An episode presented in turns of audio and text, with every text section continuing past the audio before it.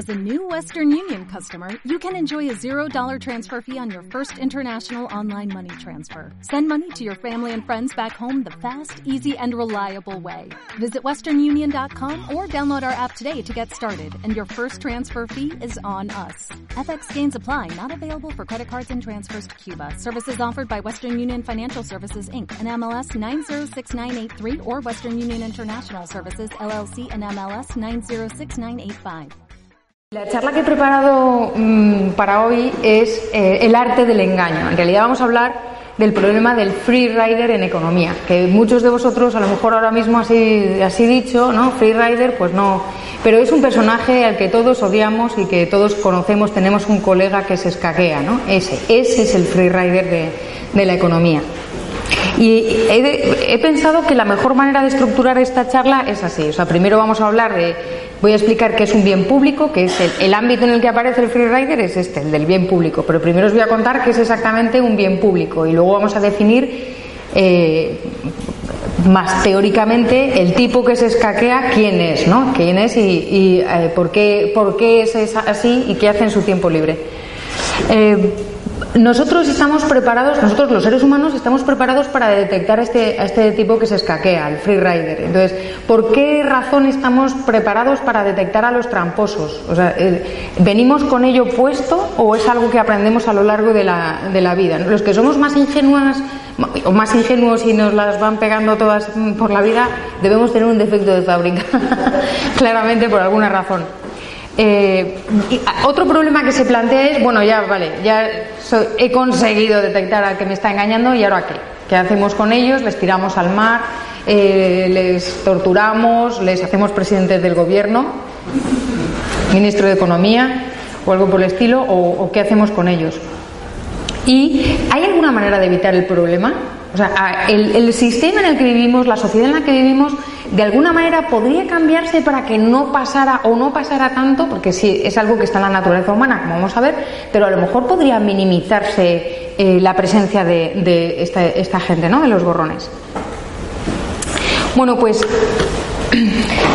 un bien público, un bien público es aquel bien del que no se puede excluir a nadie de, de su consumo. Es como cuando te pones un perfume, ¿no? No puedes discriminar y decir, tú no lo vas a oler. No, si te pones perfume lo va a oler todo el mundo, ¿no? Dependiendo también de la distancia, pero va a disfrutar de ello todo el mundo. Y tú, que eres muy generoso, no te importa. Te pones el perfume para que todo el mundo lo pueda disfrutar. No puedes decidir quién sí, quién no, no puedes discriminar de su uso. Como en este caso, por ejemplo, fijaros, ahí pone eh, vista de la puesta de sol, 10 dólares. ¿Os podéis imaginar si en la playa de aquí pusiera una caseta para ver la puesta del sol, que es algo que se ve desde todos lados, sales a la ventana y la ves, pues se arruinaría, se arruinaría, ¿no? Porque no es posible discriminar quién disfruta de determinadas cosas.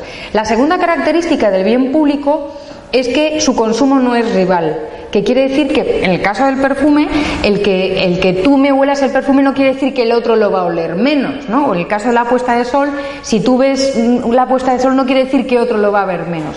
Esto no, no es lo normal, por eso estudiamos los bienes públicos, porque son casos diferentes y anómalos. Lo normal es que sean bienes privados. Los bienes privados son los de siempre, o sea, que a medida que consumes se acaba y que además puedes excluir del consumo a otro. ¿Cómo? Pues con los derechos de propiedad.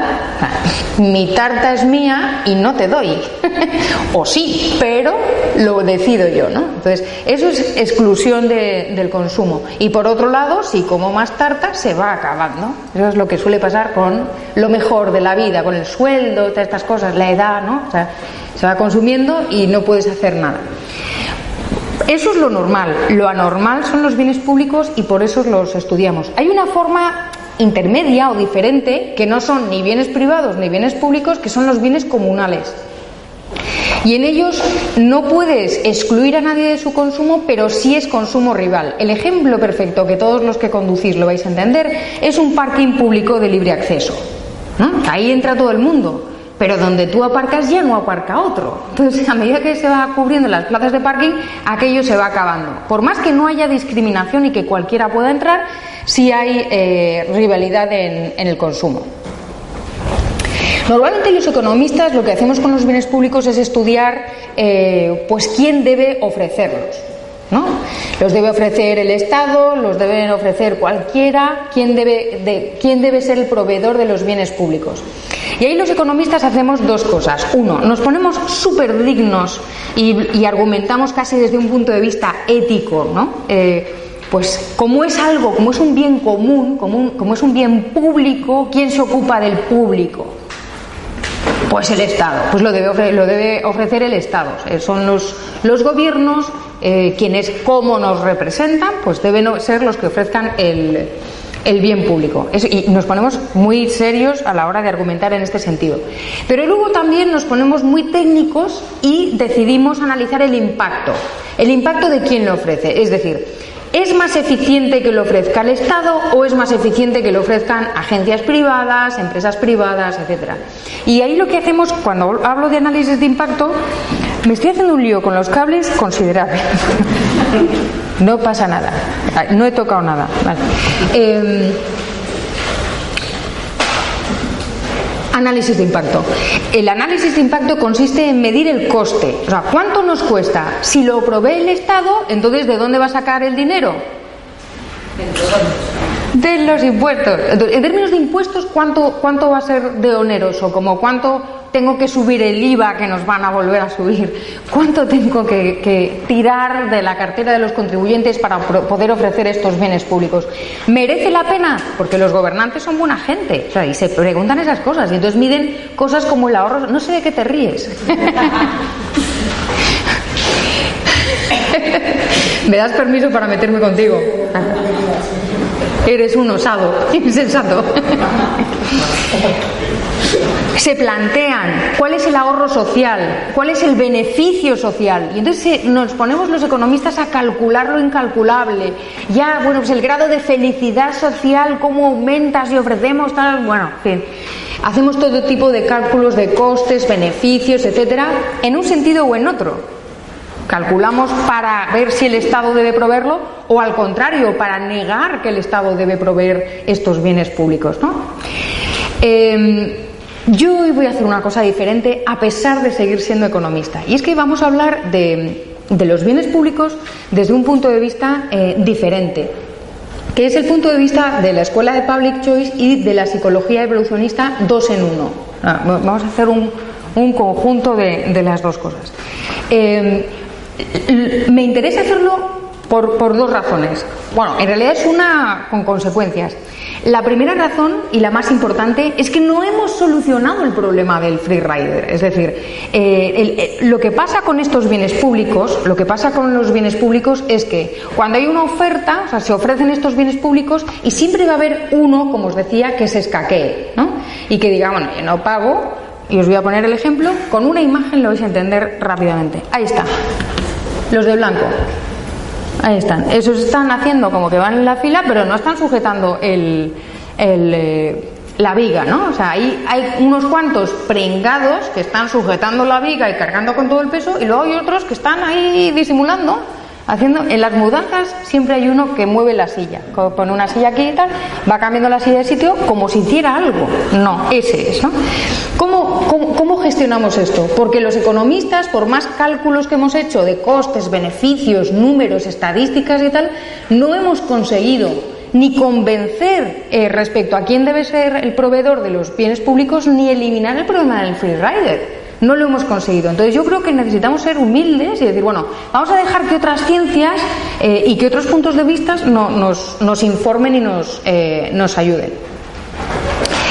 Eh, en realidad, ¿por qué aparece o, es normal que aparezca este freerider? Sí, cada vez que hay algo como lo que se llama una acción colectiva, aparece el freerider. El freerider, o mejor dicho, la acción colectiva, no es algo que nos hemos inventado en el siglo XXI. Y perdonad, no estoy mirando el móvil, es que tengo aquí las diapositivas y entonces quiero saber cuál es la siguiente. quiero saber cuál es la siguiente. Este es el momento en el que aparece la acción colectiva. Es la familia de cazadores recolectores. Somos nosotros hace muchos millones de años. No voy a decir cuántos porque Paco Capella luego me riñe y me dice no hace tanto o hace menos. Entonces, este, ¿veis? Están todos felices, están cazando y recolectando y ese es en este momento en el que hace falta una acción colectiva. ¿Por qué? Por esto. cazar el mamut tenía mucha tela. O sea, no era fácil cazar un mamut. Un mamut es un bicho enorme. Entonces, no, podías, ¿veis lo que pasa, no? El tipo iba corriendo, no podía. Entonces, ¿a dónde va? Él va a sus colegas a decir, ayudadme, hermanos, que no puedo. ¿Por qué le conviene a toda la tribu, por qué le conviene a toda la tribu ir juntos a cazar el mamut? Porque es muchísima carne, es muchísima comida para todos. Por eso en esta época se organizan en bandas, o sea, vivían en bandas de cazadores. Entonces los hombres cazaban, las mujeres recolectaban, los abuelitos enseñaban a los niños, las, abuelitas enseñaban a las mujeres a parir. Estaba todo súper organizado. Es más o menos como ahora, solo que en vez de ir al trabajo en el metro, cazaban mamut. Entonces, bueno, pues esta gente les merecía la pena porque decían, bueno, Vamos a hacer un reparto eh, siguiendo un criterio determinado, por ejemplo el de valentía, el que se juegue más la vida recibe más carne, eh, de manera que toda la tribu salga favorecida. Porque como todos vamos a tener comida durante más tiempo, eh, vamos a tener que dedicar menos, menos energías a sobrevivir. O sea, nos va a, ir a, a todos nos va a ir muchísimo mejor. Pero claro, a veces, pues es lo que tiene cazar el mamut que te puedes lesionar. La gente se lesiona haciendo cosas como jugar al fútbol. Pues imagínate cazando el mamut, pues claro que se lesionaban. O se ponían enfermos. En esta época no tenían médicos así como nosotros, pero sí tenían enfermedades. Entonces era perfectamente posible que un tipo se hubiera torcido un tobillo, que tuviera una enfermedad y que no pudiera ir a cazar el mamut con todos. ¿Qué pensáis que iba a hacer el resto? Nada, pues no pasa nada. ¿Por qué? Porque no ha ido a No, no. No tiene posibilidad de hacerlo. ¿Creéis que le perdonarían y le repartirían carne con él? ¿Por qué? Porque otro día le toca a otro. Porque estamos todos expuestos a ponernos enfermos, a torcernos un tobillo. Y entonces aparece la empatía. Y entendemos perfectamente que, bueno, mira. Y aparece la famosa regla de oro. Hoy por ti, mañana por mí. Te puede pasar a ti también. No pasa nada y tal. Eh, también es verdad que aparecían, ahora sí, los que se escaqueaban, ¿no? El que decía, yo no voy y como reparten para todos, pues así me, beneficio explotando a los demás. Porque ser un freerider es un tipo que eh, explota a los demás. Claro, en esta época las, las bandas de cazadores recolectores pues no eran muchos, ¿no? O sea, era muy fácil darse cuenta, como es muy fácil saber quién no recoge la mesa en una familia de cinco, está muy claro. Entonces a ese le machacas, le echas la bronca, te chivas a tus padres, haces cualquier cosa, pero es muy fácil señalarle con el dedo, reconocerle y tal. Pero ¿qué pasa cuando la banda de cazadores se transforma en una sociedad sofisticadísima como la nuestra? Pues es mucho más difícil reconocer al tipo, ¿no? Es mucho más difícil reconocer eh, quién es el que, el que está zafándose y el que no está contribuyendo. Este problema se puede estudiar desde el punto de vista de la escuela de Public Choice en lo que se llama el problema del principal agente. Entonces, eh, normalmente se llama así porque hay un principal que es alguien que firma un contrato con otro, que es el agente. Y el agente que tiene más información eh, puede zafarse o no de cumplir el contrato. Normalmente, aunque está relacionado con lo del, con lo del free rider, normalmente el ejemplo que suelo poner para explicar el problema del principal agente es el tipo, el gorila de discoteca. El gorila de discoteca es el portero, ¿no? El portero de la, discoteca tiene el mandato del dueño de la discoteca de que no deje pasar. Esto es verídico y sucedía en mi época. También es verdad que soy súper mayor y entonces en la búsqueda ya no pasará pero había una orden explícita de prohibir el paso en las discotecas a los que llevaran calcetines blancos. ¿Por qué? Lo ignoro, pero sucedía. Entonces vamos a seguir ese ejemplo real a la par que estúpido de tú eres el dueño de la discoteca, ves que te dije que había sido muy osado y me has encargado, me has encargado que, que impide el paso a la gente que lleva calcetines blancos. Eh, si tú llevas calcetines blancos, yo me puedo poner de acuerdo contigo, ¿no? Y tú me puedes decir, mira, si me dejas pasar, yo qué sé, pues luego yo te invito a comer gratis. Ya está. Ya tengo un problema de riesgo moral. Puedo incumplir, tú puedes no enterarte si no estás vigilando, porque si, si, hombre, si tú estás ahí mirando todo, ¿para qué necesitas un portero? Pero si tú estás en la oficina no sabes quién lleva calcetines blancos.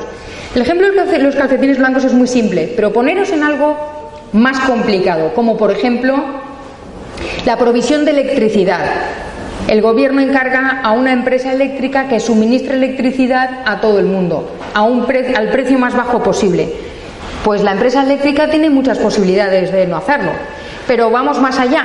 Imagínate que el gobierno además encarga a una agencia reguladora que vigile que aquello funciona. La agencia reguladora puede engañar al gobierno, ponerse de acuerdo con las eléctricas y llevárselo crudo. A nadie le puede sorprender eso de llevárselo crudo y que pasen estas cosas, ¿no? Cada vez que hay una regulación hay una oportunidad de incumplimiento. Eso es un free rider y eso es el, problema del el problema de la agencia o el problema del principal eh, del principal agente. Eh, detectar la intención del otro es complicado, o sea, tiene su cosa. Las madres lo sabemos, pero no es imposible. También lo sabemos las madres. No es imposible. Porque fijaros que no se trata de pillar a alguien con las manos en la masa, o sea, no se trata de pillar al tipo que está robando, no, eso es otra cosa, ¿no? Que también puede ser difícil, pero no es de lo que estamos hablando. De lo que estamos hablando es de mirar a alguien y decir, a ver, el de las patillas del fondo, que estás ahí, tienes cara de... ¿No? Y acertar. No me digas que no tiene arte la cosa, ¿no? Tiene tela. No es nada fácil. No es imposible, pero no es, no es nada fácil.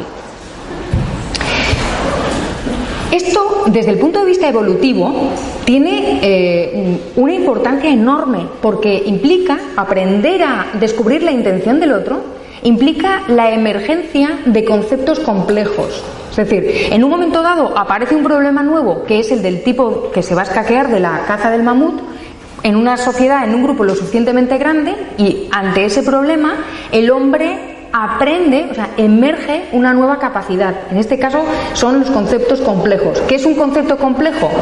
Es un concepto formado por muchos conceptos y que además involucra un juicio moral. Por ejemplo, en el caso del mamut, el concepto de mi interés individual, la comunidad, el interés de la comunidad y el juicio moral de el interés de la comunidad es mejor que mi propio interés en este caso. Eso es un concepto complejo. ¿Veis, no? La emergencia de este tipo de, conceptos complejos ha sido muy importante porque nos ha permitido evolucionar en la convivencia de los seres humanos y en la sofisticación de nuestras sociedades. Si nos comparamos con muchas, eh, con muchas otras especies, nuestra organización es verdaderamente sofisticada precisamente gracias a estos conceptos que nos permite saltar por encima de, determinados obstáculos de, convivencia. Bueno, pues la psicología evolucionista nos enseña que eh, hemos aprendido a detectar, a detectar al freerider como algo diferenciado del ladrón. O sea, tenemos un cerebro que ha aprendido a decir, este es un ladrón, pero aquel del fondo se quiere escaquear, de la espadilla. Ese. se quiere escaquear y este. O sea, la diferencia es que este le estoy pillando robando y yo estoy deduciendo una intención y estoy acertando en el segundo caso, ¿no? Eh, ¿Por qué el cerebro ha aprendido? Porque es, habría sido una, eh, ¿cómo se dice? algo negativo contra la evolución el no hacerlo. Por lo siguiente, Fijaros en el caso del mamut, ¿no? Si no aprendemos a cazar mamuts, se va a ver perjudicada la supervivencia del grupo.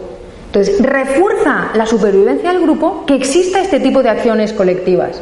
Si ganan los que se escaquean, si hay más número de free riders que de gente que coopera, se acabó la acción colectiva. Y podéis, podéis decir, ¿estás suponiendo que la gente es mala? No, pero es que aprendemos también por imitación. Entonces, cuando aparece un freerider, cuando aparece un freerider, pasan dos cosas. Uno, los seres humanos imitamos, nos imitamos los unos a los otros siguiendo dos criterios: el criterio del éxito y el criterio de la mayoría. Somos así. Entonces, cuando aparece un freerider, alguien dice, jo, este tío le va fenomenal, o sea, no, no colabora, no gasta sus recursos, su energía y tal, y se beneficia del mamut yo también. Y entonces aparecen imitadores. A medida que el grupo de freeriders se va haciendo más grande, habrá gente que diga, pues si lo hacen todos, yo también.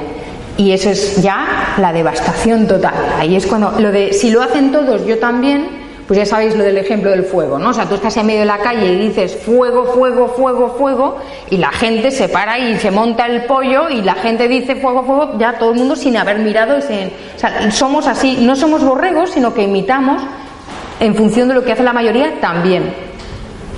Así que a la propia naturaleza del ser humano, digamos, la evolución no permite o, ha, desarrollado este mecanismo de detección de las intenciones del otro para una mejor supervivencia del, grupo.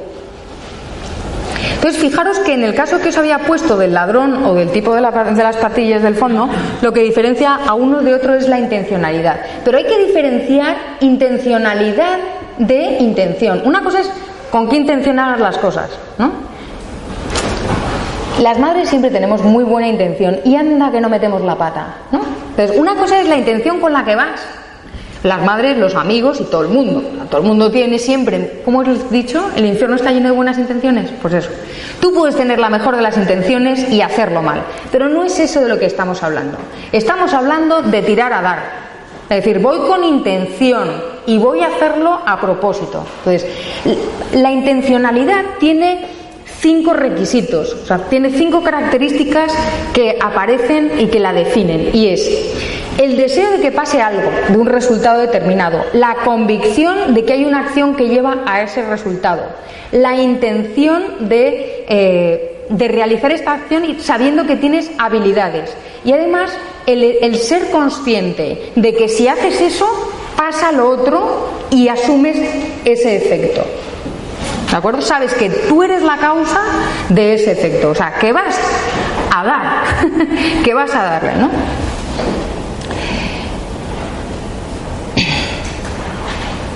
Es muy, eh, es muy complicado el tema de la intencionalidad y está muy poco estudiado porque no se puede saber mucho. Es decir, ¿Quién nos ha preguntado alguna vez? Y yo como narices sé si el tipo que viene, que me entra en la discoteca, quiere ser mi amigo o quiere algo más. Mira que si quiere algo más y yo pienso que quiere ser solo amigo, voy a hacer el imbécil. Pero ¿y si solo quiere ser mi amigo y yo voy a por algo más? Hago el imbécil también. Entonces, el juego de las intenciones y de las intencionalidades es complicadísimo, ¿no? Y no está eh, realmente logrado, se, estudia, pero no se ha llegado a una conclusión. Sí se sabe que es muy, muy importante y que depende de las diferencias individuales, pero también de las diferencias culturales. La misma acción en diferentes culturas eh, es interpretada de una manera o de otra.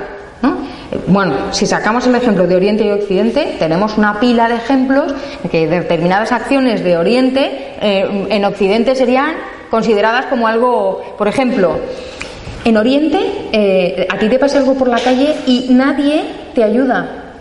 ¿Son egoístas? No, lo hacen por respeto. O sea, sí, tienen ese concepto de respeto. ¿Qué vamos a hacer? Entonces, la misma acción en diferentes culturas eh, significa cosas diferentes y se percibe con, como una, con una intencionalidad distinta. Eh, por eso es tan, tan complicado. Y, es muy importante, entre otras cosas, porque la percepción de la, eh, intencionalidad influye en tu valoración del comportamiento. Por ejemplo, cuando alguien hace algo malo, si sabes que no tenía, que no ha ido a propósito, le disculpas más que si sabes que ha ido a tiro hecho. O sea, si el tío iba a matar a otro, dices, será sinvergüenza que ha ido a cargárselo sabiendo, ¿verdad? Si lo ha hecho sin querer, dices, bueno, Jo, qué faena, hay que ver. Y lo mismo pasa con, con las buenas acciones. Cuando alguien hace algo bien porque quería hacerlo y se ha esforzado y tal, pues ole. Si, si le ha hecho algo bien y ha sido por casualidad, digo, qué suerte ha tenido el tío, ¿no? Entonces, eh, eh, entiendes que el factor suerte, el no ir a propósito, mm, disminuye lo bueno o lo malo de, de una acción. Hay maneras de aprender a reconocer la, intencionalidad, además de la propia intuición, ¿no? Aquí, oye, pues yo puede ser muy intuitivo y reconocer la intención del tipo de patillas del fondo que se está quedando dormido. te, te, voy a machacar hoy. es que te tengo aquí. Puedo, ¿verdad? Entendido, entendido el mensaje. Pero fíjate, yo puedo intuir que no te apetece nada que te nombre, o puedo observar y aprender. Si cada vez que hago así veo que tú haces así, digo, ¿me estará mandando un mensaje? Aprender de la observación y de la enseñanza de los demás es una manera estupenda de aprender a reconocer la intencionalidad de, otros. ¿no? Eh, observamos actos, observamos las elecciones, las elecciones que hacen los demás y cómo les va. Y decimos, pues no, yo por ahí no, porque mira lo que le ha pasado a este tipo, ¿no? Resulta que se equivocó. Este se equivocó eh, intentando interpretar las intenciones de los demás, entonces yo apunto y tal. Pero hay otra, otra forma eh, que es el aprendizaje por parte de otros. En, en muchas culturas y en, en algunas especies, existe la figura de, esta persona que te enseña, que te enseña y que, te va eh, dirigiendo, sobre todo en aquellas sociedades y en aquellas especies que se dedican a la caza. Porque, porque la supervivencia es algo que tira tanto, ¿no? lo llevamos tan en los genes y depende de ello nuestra, nuestra, eh, el resto de la especie, que es importante enseñar a cazar. La, caza en las sociedades muy primitivas o en determinadas otras especies, y, en general, cómo nos ganamos el pan es demasiado importante como para dejar que nos vayamos estrellando todos y a ver si somos suficientemente listos e intuitivos como para aprender, ¿no? Entonces, mucho mejor decirte, mira, a mí me das igual, pero eh, entiendo que es, bueno para el grupo que todos eh, sobrevivamos. Entonces te voy a decir, mira, para cazar el mamut es mucho mejor que vayas por aquí que que vayas por aquí. Entonces, el aprendizaje gracias a otra persona o a otro, otro miembro de la especie es también eh, muy, muy importante.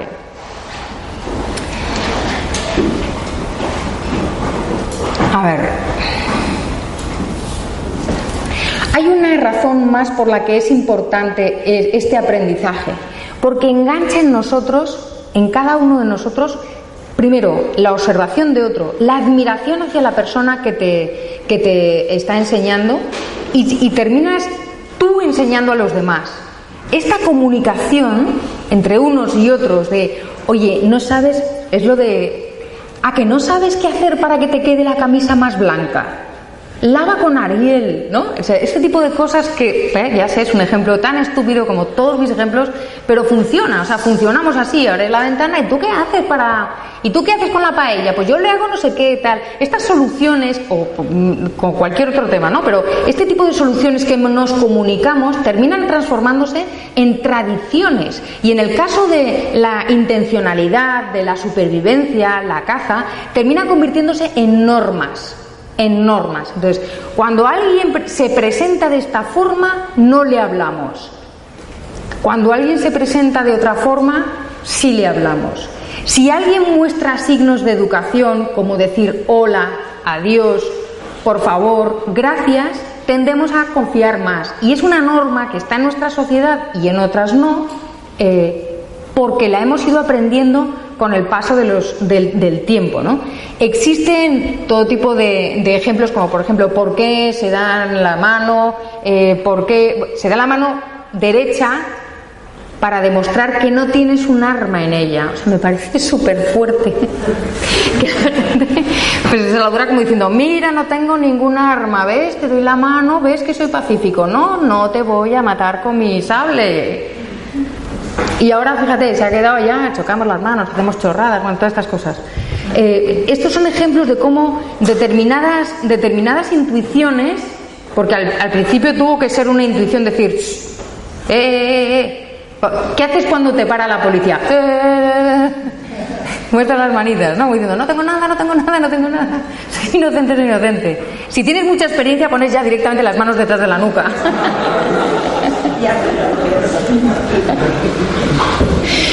Porque nadie lleva un arma detrás de la nuca. Que es cuestión de planteárselo, ¿eh?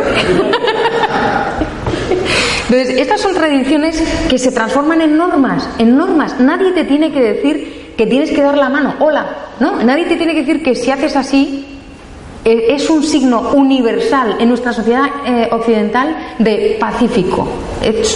no tengo nada en las manos, no estoy ocultando nada, etcétera. ¿no? Por eso es tan importante, porque se transforman en normas no escritas muchas veces, otras veces sí escritas, pero que facilitan la convivencia que facilitan la convivencia y que ahorran muchísimo tiempo, esfuerzo, etcétera, en mostrarse como alguien pacífico, sano, etcétera, etcétera. Entonces, eh, eh, eh, desde el punto de vista evolutivo, es muy, muy importante que aparezcan este tipo de, normas de comportamiento. No sé por qué, no, no, no, sé si me he pasado con las diapositivas, no, sí o qué. Ah, no, sí, voy bien, bien. bien. Es que he puesto muy poquitas comparada con las que suelo poner y estoy como perdida, como perdida.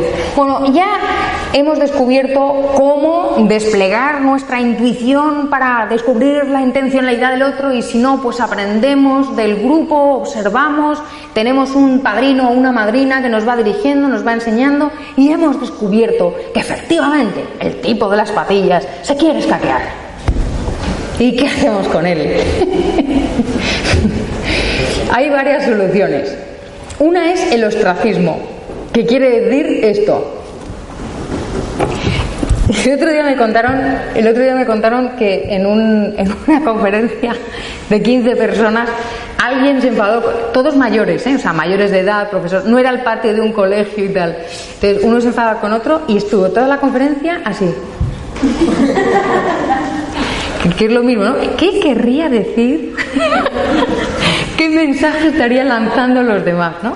Pues es como cuando te peleas con alguien y decide no mirarte a la cara cuando le hablas, que, que me mires a la cara, que me mires.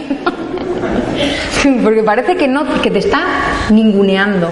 Si todos, si todos, al que se está saltando la norma, al que no colabora en la caza del mamut, le ninguneamos y le apartamos, le estamos impidiendo que se relacione con nosotros, que comercie con nosotros, que aprenda con nosotros, eh, y le estamos dejando hay, que hay gente que le encanta que le dejen solito, ¿no?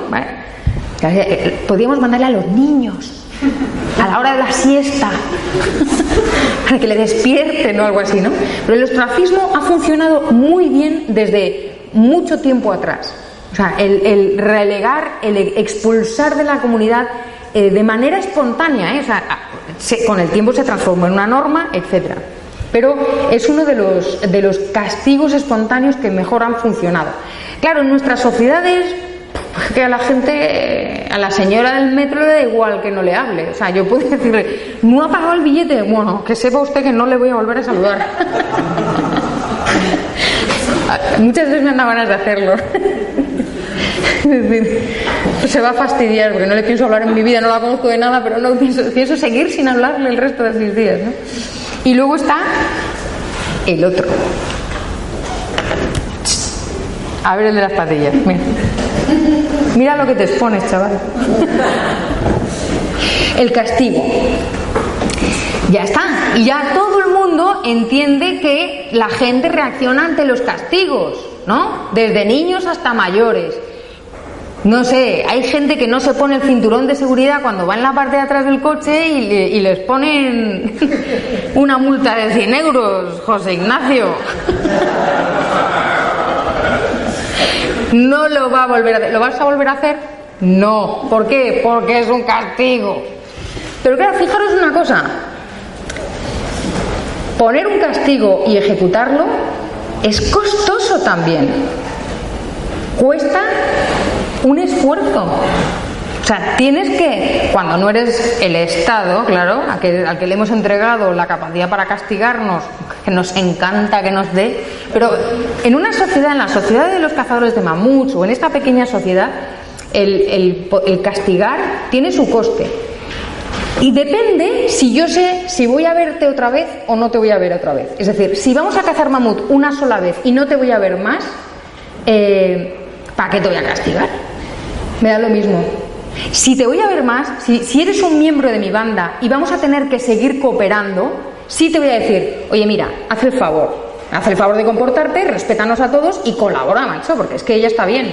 Porque quiero que la siguiente vez colabores, porque la colaboración ayuda a que el grupo sobreviva, ¿vale? Pero si solo te voy a ver una vez, pues no tiene sentido que yo emplee energía, tiempo y me esfuerce en castigarte o en no castigarte. Por eso se considera que eh, El aplicar un castigo es un bien público. También. Y es muy divertido ver cómo los analistas, los analistas de psicología evolucionista y de public choice y tal, te hablan de, atención, está el que colabora a cazar el mamut, el que se escaquea de cazar el mamut, y dentro de los que colaboran a cazar el mamut, los que regañan a los que se escaquean o los que son free riders de segunda generación. Entonces tú puedes ser colaborador cazando el mamut, pero un pasota frente al que no hace nada.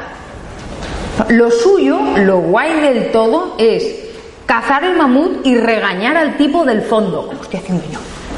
Entonces, yo puedo pasar ampliamente y decir, que se escaquee, pues nada, pues espérate, pues allá, eh, yo sí colaboro porque yo soy buena, pero tú que te regañe otro, macho, yo, ¿por qué tengo que molestarme? Entonces, en ese sentido, eh, podemos entrar en un bucle brutal de quién vigila al vigilante, etcétera. No sé si era esta la diapositiva.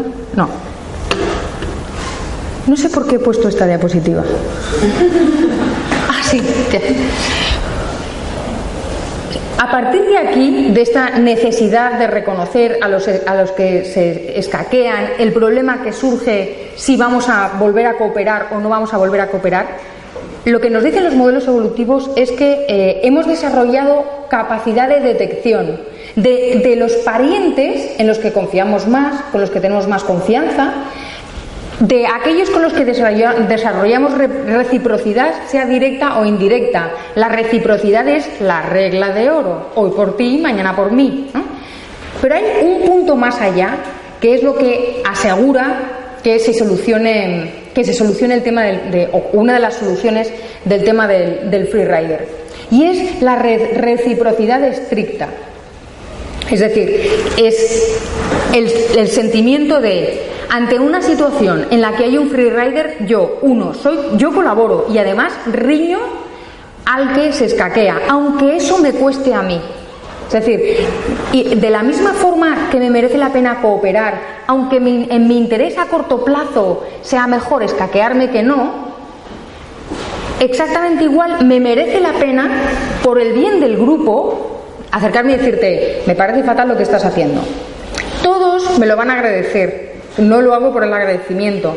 Tampoco lo hago porque soy Teresa de Calcuta, no soy Teresa de Calcuta, soy un ser humano con interés propio. Y entonces lo hago porque si el grupo es estable, yo voy a necesitar menos energía, dinero, tiempo, etcétera, para sobrevivir. Y no soy imbécil, o no mucho. Entonces, sé que para poder sobrevivir mejor necesito un grupo estable, donde no haya, eh, donde no haya defectores, donde no haya free riders. Y por eso soy capaz de perder algo a corto plazo para mantener una estabilidad del grupo que me va a permitir a mí sobrevivir con menos coste. ¿De acuerdo?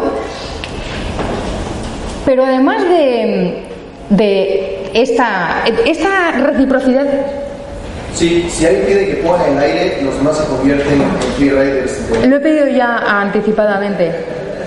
¿Sí o no? ¿Lo he pedido o no? Raquel estaba luchando por ello, pero. Inés, no hay aire. Está estropeado. Es un bien defectuoso. Necesita ser arreglado. Debían regalar abanicos.